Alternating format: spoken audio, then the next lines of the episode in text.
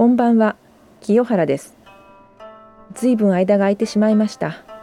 すみません。さて、今回の動詞は、炒、炒めるです。この動詞は3世なんですが、三字経で3回繰り返しているところは、私は実際には2世2世3世で出しています。3世が連続するときには、前の3世が2世になるという成長の変化のルールがあるからです。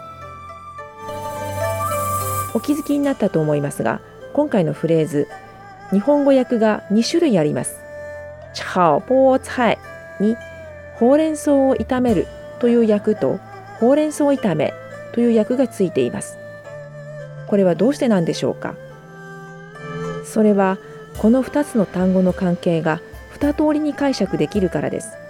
炒炒める菠菜ほうれん草をという動詞目的語の関係と炒炒めた菠菜ほうれん草つまりほうれん草炒めですが就職語と非就職語の関係があり得るからです。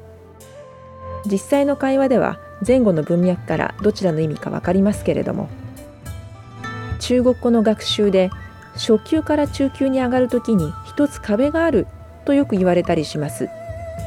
いろんな原因があると思うんですがその一つは単語と単語の区切りがわからなくなるということがあるのではないでしょうか。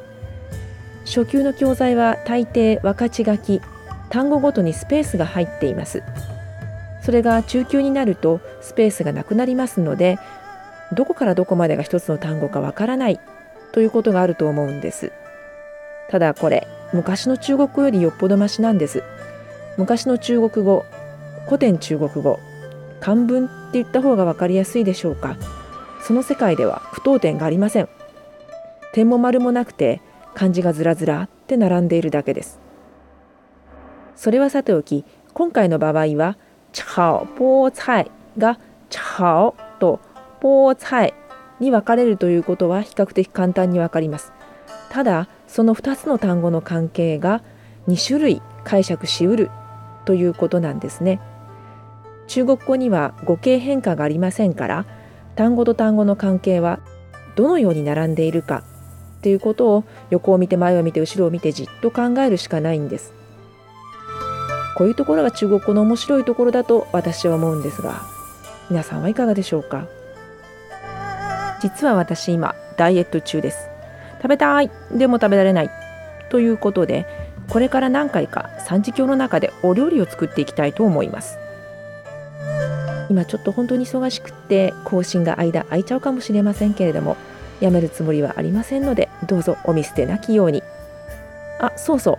今回のですね「チャオ」というのしっかり3世で出してくださいね。これを同じ発音で「チャオ」と一斉にすると湯がくという意味になってしまいます。チャオポーツハイだとほうれん草を湯がくという意味になってしまいますのでご注意を。それではまた。